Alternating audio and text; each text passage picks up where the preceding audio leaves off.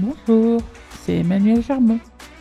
Aujourd'hui, on traduit les gestes numériques durables. Après la première partie sur l'informatique durable, on a pu découvrir quelques-uns des enjeux et des lieux de consommation énergétique, euh, matérielle de nos ordinateurs. Voyons quelques gestes pratiques, durables, qu'on peut mettre en place pour éviter de tomber dans le de toute façon, je ne peux plus rien faire, quoi que je fasse, c'est faux. Dans les petits gestes, il y a déjà nos petites habitudes quotidiennes. La première, arrêtez de chercher midi à 14, pardon, sur Google. On a pris cette très mauvaise habitude lorsque l'on cherche un site web de taper dans Google le nom du site web qu'on recherche. Typiquement, si je dois tous les matins aller chercher mes mails sur Bluewin et que je clique Bluewin dans Google, je lance une recherche Google, c'est-à-dire que je réveille un énorme ordinateur qui a pour boulot de faire le scan complet d'Internet et de me donner les réponses les plus pertinentes pour rien. Vous allez me dire, c'est une fraction de seconde. Mais les fractions de seconde du matériel qu'utilise Google, ça peut être des kilowattheures. Sans compter que toute cette énième de seconde, au final, quand elle s'ajoute, elle peut faire des heures. Donc, perdre cette habitude, si je connais bien le site, que j'y vais régulièrement, c'est probablement que je sais que Bluewin, c'est bluewin.ch. Infomaniac, c'est mail.infomaniac.com. Et il en va de même pour la plupart des services mail, par exemple, ou de mes réseaux sociaux, ou de mes habitudes numériques en général. 9 fois sur 10, je n'ai pas besoin d'aller chercher ça dans un moteur de recherche. Mais comme les moteurs de les recherches sur les moteurs leur rapportent de l'argent, parce qu'au final, c'est ça l'enjeu, eh bien, très souvent, mon navigateur web va me mettre en avant le moteur de recherche pour être sûr que je l'utilise. Donc c'est à moi de prendre l'habitude d'aller dans la barre d'adresse et d'y écrire mon www. le site web que je veux regarder, .com, .dieu sait quoi. Et d'arrêter de faire des recherches sur Google pour tout et n'importe quoi. Si je cherche une recette spécifique pour faire des lentilles et que j'utilise le moteur de recherche, c'est normal. Mais si je cherche une recette de lentilles que je sais déjà où trouver sur Internet, déjà, un, pourquoi j'en ai pas fait une copie sur mon ordi? Et deux, je vais directement dessus. Les marque-pages, ça sert à ça. Et ça nous évite de nouveau de réveiller un géant mécanique. On dit parfois que Google est votre ami, mais il n'est pas forcément l'ami du climat. Une simple recherche Google qui va durer une fraction de seconde, peut faire fonctionner un vélo électrique pendant 14,4 secondes,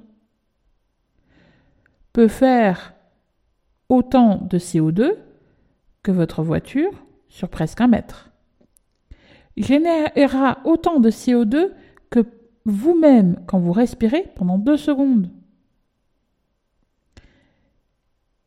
Et si je rajoute ça à un mois de recherche Google, ça consisterait à utiliser un vélo électrique pendant 5900 ans. Ça consisterait à respirer simplement pendant 824 ans. Votre petite habitude du matin de juste rechercher une chose sur Google peut vite s'ajouter en beaucoup, beaucoup de choses sur Google. Et dans ce cas, il est important de changer ses habitudes. Une autre utilisation électrique à laquelle on pense rarement, c'est que ce soit sur nos ordinateurs ou des téléphones portables, c'est l'écran. L'écran est une des principales sources de consommation électrique, comme c'est le cas des, des antennes, antennes Wi-Fi, antennes Bluetooth, etc. Et du coup, évidemment, nos écrans utilisent l'électricité en produisant de la lumière. Dans les règles de couleur d'il y a fort longtemps, parce que c'était déjà le cas sur les tubes cathodiques et c'était déjà le cas longtemps avant, la lumière, ben, c'est blanc. Si je mets d'autres lumières, si je fais que le rouge, ou que le bleu, ou que le vert, je vais produire moins d'électricité parce que le blanc va demander d'avoir les trois couleurs actives. Nos écrans modernes, même s'ils fonctionnent de manière un petit peu différente, respectent toujours cette même règle. Plus j'ai de blanc à l'écran, plus consomme d'électricité. Mais il existe les modes nuit. La plupart de nos téléphones en sont équipés, la plupart de nos tablettes en sont équipées, même la plupart de nos ordinateurs en sont équipés. C'est ce qui permet d'avoir écrit en blanc ou en clair sur fond sombre, noir éventuellement. Sur certains appareils, sur certains types d'écrans, le noir peut même être un noir absolu, c'est-à-dire l'extinction de certaines parties de l'écran. Ça peut faire une bonne différence en termes de consommation. On le sait suffisamment quand il s'agit de faire des économies de batterie. Si, si, vous là-bas au fond, je vous ai vu. Eh bien, si ça économise la batterie, c'est que ça économise l'électricité. Bêtement et simplement. La mise en veille et l'extinction. Le processus d'extinction et d'allumage d'un ordinateur, c'est comme avec une voiture, ça consomme de l'énergie alors qu'on fait rien dessus. Surtout si vous avez un vieil ordinateur qui va mettre longtemps à démarrer, eh bien, dites-vous qu'il vaut mieux l'allumer, l'utiliser pendant un certain nombre d'heures et ne l'éteindre que quand vraiment vous avez fini. C'est-à-dire que vous allez le laisser éteint pendant plusieurs heures d'affilée. Sinon, autant le mettre en veille, ce qui va permettre ben, de juste suspendre l'activité, de la réduire au minimum, mais de ne pas avoir besoin de passer par tout le processus de démarrage. Entre nous soit dit, si vous n'avez pas un vieil ordinateur et que votre ordinateur met très longtemps à démarrer, il y a peut-être un problème. Et c'est peut-être l'occasion pour vous de découvrir Intergen. Mais ça, on en parlera une autre fois. Enfin, aussi, prenez des habitudes informatiques différentes. Plutôt que d'aller sur les réseaux sociaux, les Facebook et autres gérances publicitaires, choisissez des produits alternatifs. Il en existe plein. En Suisse, on a une association qui s'en occupe, Fair Social Net. Fair Social Net a une installation de Mastodon, qui est un équivalent de Twitter, euh, un petit peu Facebook aussi. Et il a également une installation de Jitsi, qui vous permet de faire de la visioconférence. Il a aussi une installation PeerTube, une solution pour remplacer YouTube. Vous trouverez ces installations sur tooting.ch, meet.webconf.ch ou encore peertube.ch.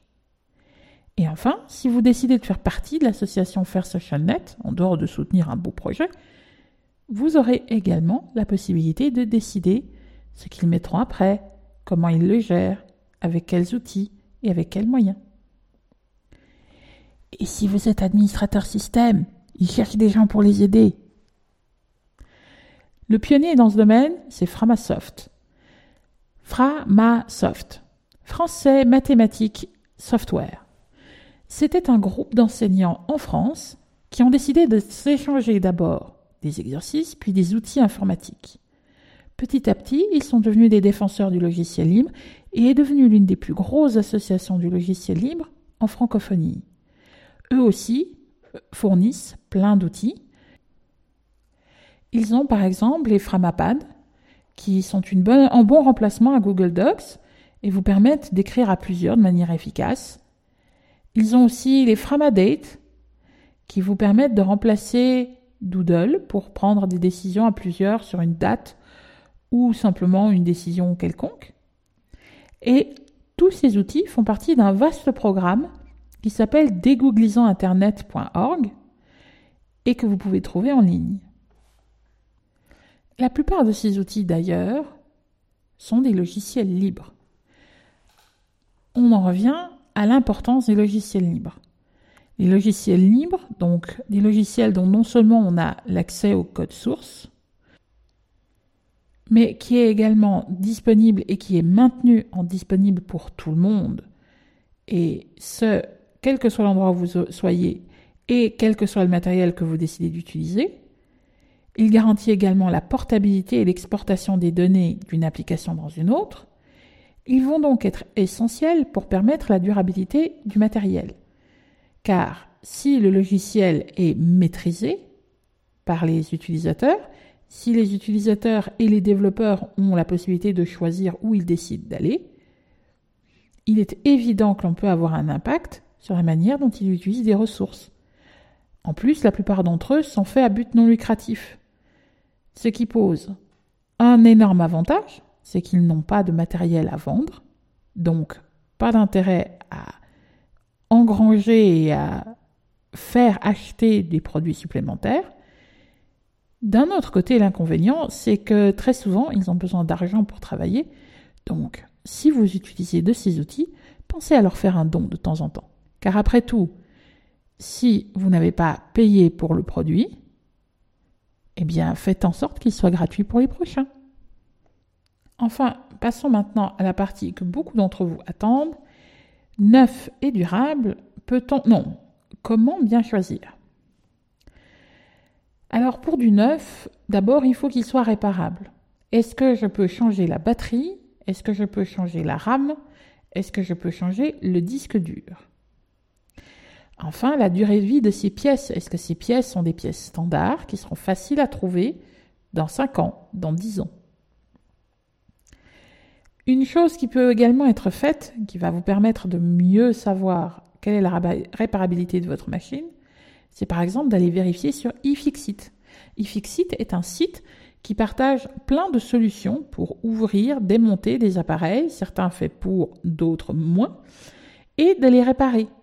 Si vous trouvez votre machine dessus et que vous voyez qu'il est facile de faire des modifications, eh bien, vous aurez quelque chose d'infiniment plus durable que si c'est quelque chose qui est tout collé à l'intérieur ou, autre problème, si ça prend des heures à l'ouvrir pour finalement accéder aux pièces qu'on souhaite changer.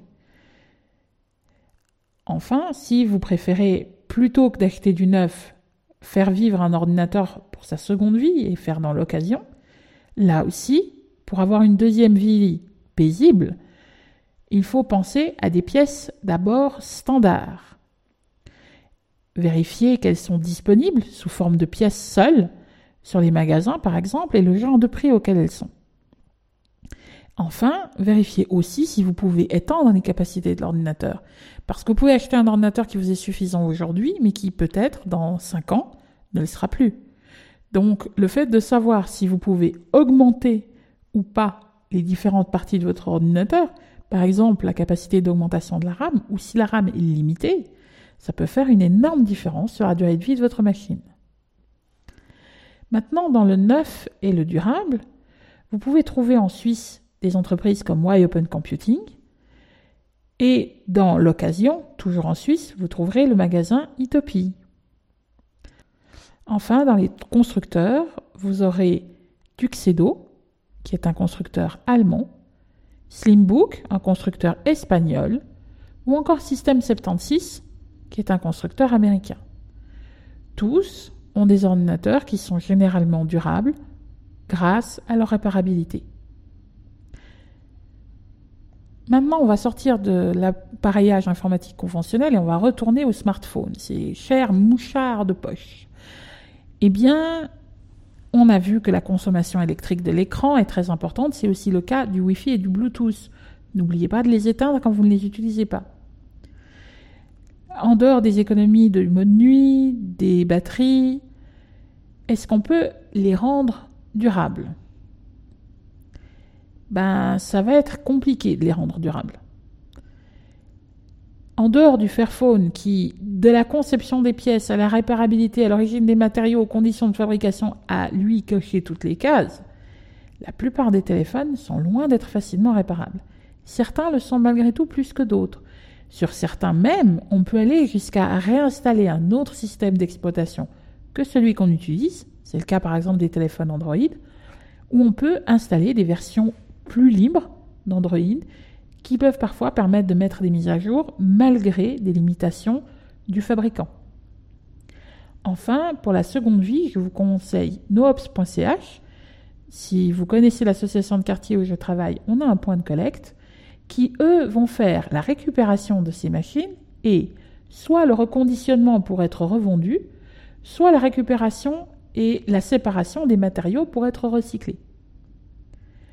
Tout ça est un travail énorme que Noops fait en partenariat avec Realise, ce qui va permettre de former aussi des gens qui vont pouvoir retrouver un emploi ou retrouver simplement un confort de vie ou d'autres domaines de compétences. Bref, là aussi on est sur un joli cercle vertueux. Enfin reste votre dernière étape, migrer vers les logiciels libres. Si vous n'êtes pas informaticien, si, si, c'est possible. Mais au commencement, il y a vos habitudes. Vous utilisez des applications. Vous avez appris à les utiliser les unes après les autres. Si du jour au lendemain vous devez toutes les changer, la quantité de travail va probablement vous pousser à abandonner rapidement. Donc, commencez d'abord application par application. Vous allez regarder les différentes applications que vous utilisez actuellement et voir dans quelle mesure, soit elles existent déjà sous Linux, soit elles peuvent être remplacées par un logiciel libre.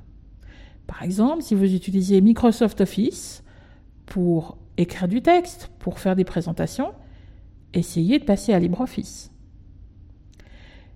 Si vous utilisez un logiciel pour couper vos images, passez peut-être à GIMP. Si vous utilisez un logiciel pour faire des petits dessins et des petites illustrations, essayez Inkscape.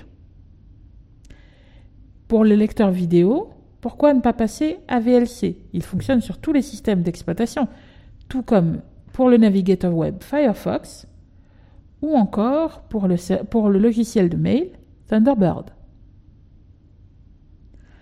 En prenant ces nouvelles habitudes application par application, en migrant petit à petit vos habitudes une application à la fois, ce sera beaucoup plus facile pour vous de réussir votre migration sur le long terme. Là aussi, vous allez prendre l'habitude d'utiliser de nouveaux formats. Personnellement, pour moi qui utilise les ordinateurs depuis plus de 20 ans, il y a des formats informatiques de logiciels privateurs, fermés, que je ne peux plus utiliser, auxquels je ne peux plus accéder, tout simplement parce que le logiciel n'est plus disponible ou ne fonctionne plus sur les systèmes d'exploitation récents. Ces fichiers sont donc perdus. Les formats, là aussi, libres, parce qu'ils sont libres, vont vous permettre de pouvoir les utiliser plus longtemps, plus facilement et aucun fabricant d'application n'a intérêt à faire fonctionner son privilège de technicien pour vous empêcher d'utiliser les anciens formats. Mais pour ça, il faut aussi que ces nouveaux formats soient acceptés par ceux avec qui vous travaillez.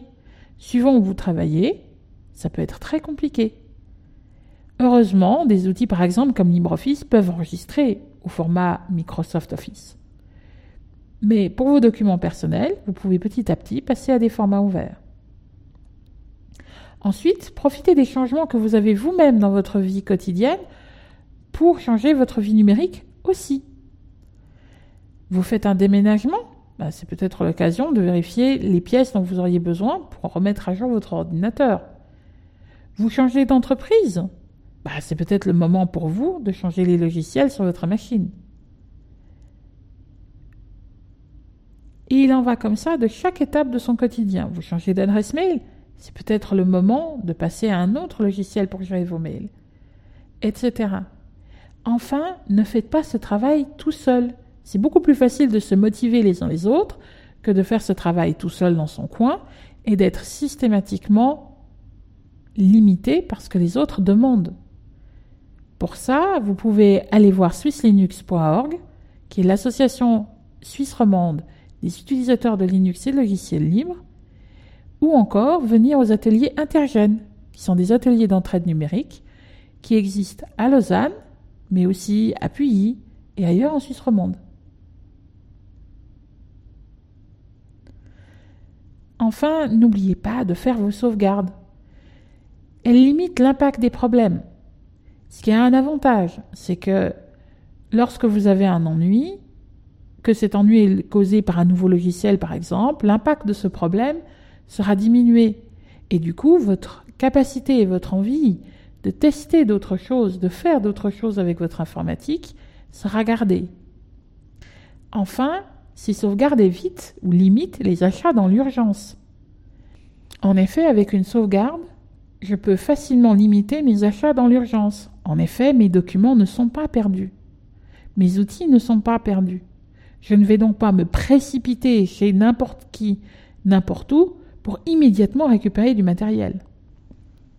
Enfin, si mon matériel fonctionne mal, mais que je fais des sauvegardes régulières, eh bien les pannes ne me gêneront pas.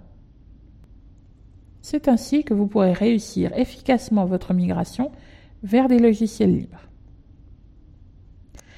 Nous arrivons au bout de cette émission.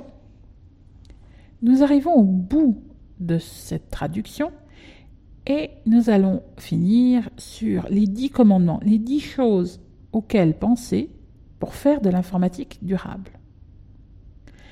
Premièrement, planifier la réparabilité de son matériel.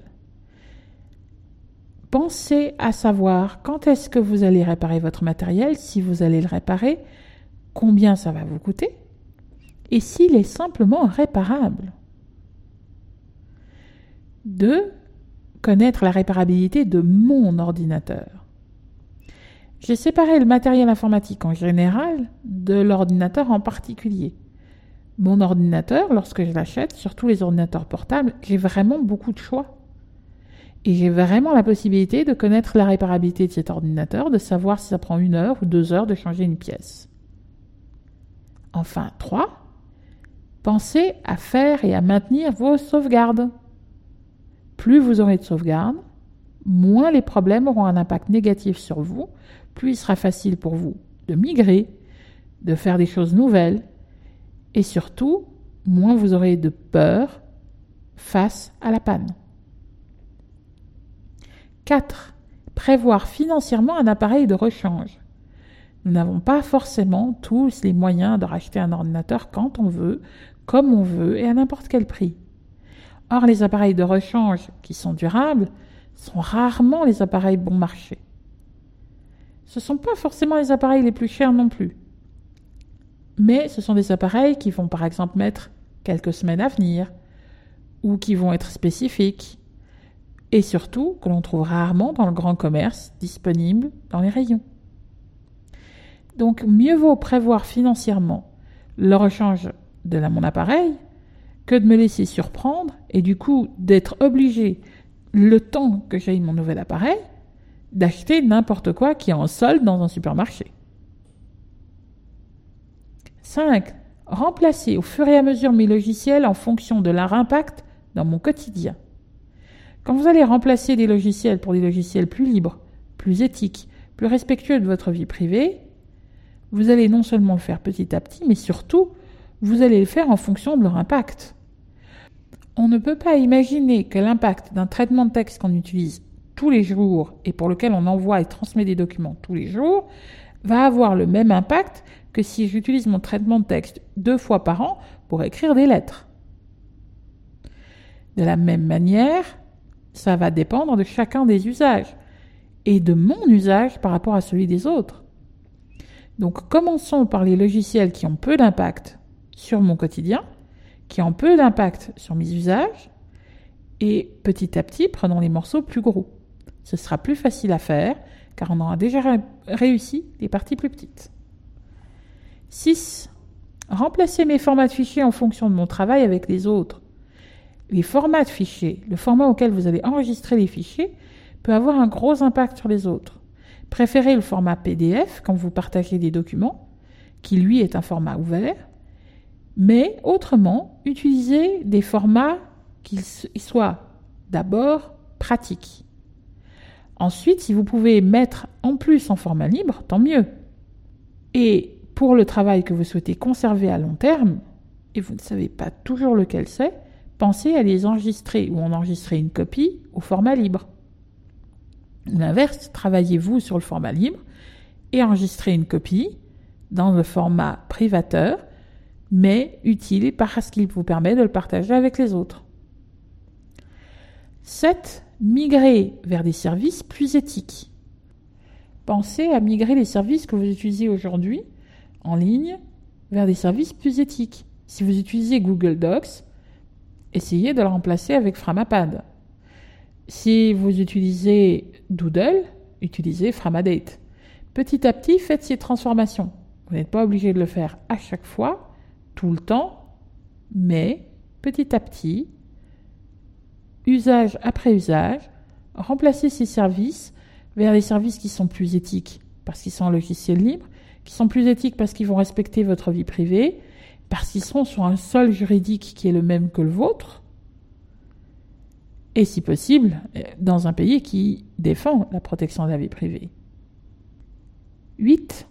Savoir le où et le comment de l'hébergement.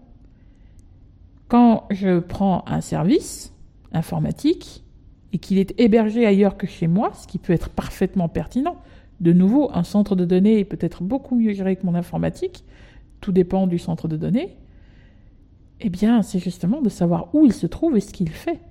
Qui le tient Qui s'en occupe? Sous quelle législation? Est-ce que cette législation défend une électricité plus propre? Est-ce qu'il encourage le recyclage plutôt que de jeter le matériel? Savoir le où et le comment de l'hébergement est tout aussi pertinent que le fait de se poser cette question lorsque j'achète une banane et que je me demande si elle est ou pas du commerce équitable. 9. On arrive au bout. Rejoindre, entretenir ou créer une communauté d'entraide numérique. C'est très difficile de faire des changements dans sa vie numérique tout seul. Or, très peu de gens ont un informaticien à leur disposition au quotidien et les moyens de le payer auprès d'un informaticien. Une communauté d'entraide numérique vous permet de partager avec les autres vos succès et vos échecs, mais aussi d'échanger sur vos habitudes, sur ce que vous utilisez, de trouver des gens qui utilisent les mêmes choses que vous, ou des gens qui ont les mêmes problèmes mais ont réussi à les résoudre. Il y a sûrement des choses que vous avez réussi à faire et que d'autres n'ont pas réussi, tout comme il y a sûrement des choses que d'autres ont réussi à faire et que vous, vous ne l'avez jamais fait.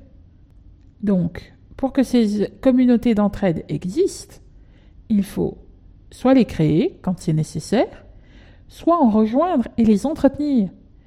Payez vos cotisations. Un like sur Facebook, ce n'est pas faire partie d'une association. Payez vos cotis. Et enfin 10, ne pas me limiter à mes usages, parce que je ne vais pas changer le monde tout seul. Si vous vous limitez uniquement à ce que vous faites vous, alors ça veut dire que vous comptez que vous êtes la seule et unique personne qui fabrique du CO2 sur Terre. Ce n'est pas le cas. Les usages de votre collectivité locale peuvent avoir un impact, et vous, vous pouvez avoir un impact sur ces usages. Vous utilisez peut-être déjà très peu l'informatique, mais vous avez peut-être des gens autour de vous qui l'utilisent davantage. Si vous essayez uniquement de viser ce que vous faites seul, vous manquerez la fabrication de l'ordinateur, vous manquerez pourquoi est-ce que c'est rarement réparable, vous manquerez tous ceux qui essayent d'aider les gens à faire leur migration, etc., etc., etc. Ça ne veut pas dire que vous ne devez pas vous occuper de ce que vous faites vous. Mais imaginez bien que vous n'êtes pas seul sur Terre et que vous n'allez pas changer le monde tout seul et en deux minutes. Voilà, on arrive au bout de cette introduction au numérique durable. C'était Emmanuel Germont, traductrice geek humain. À bientôt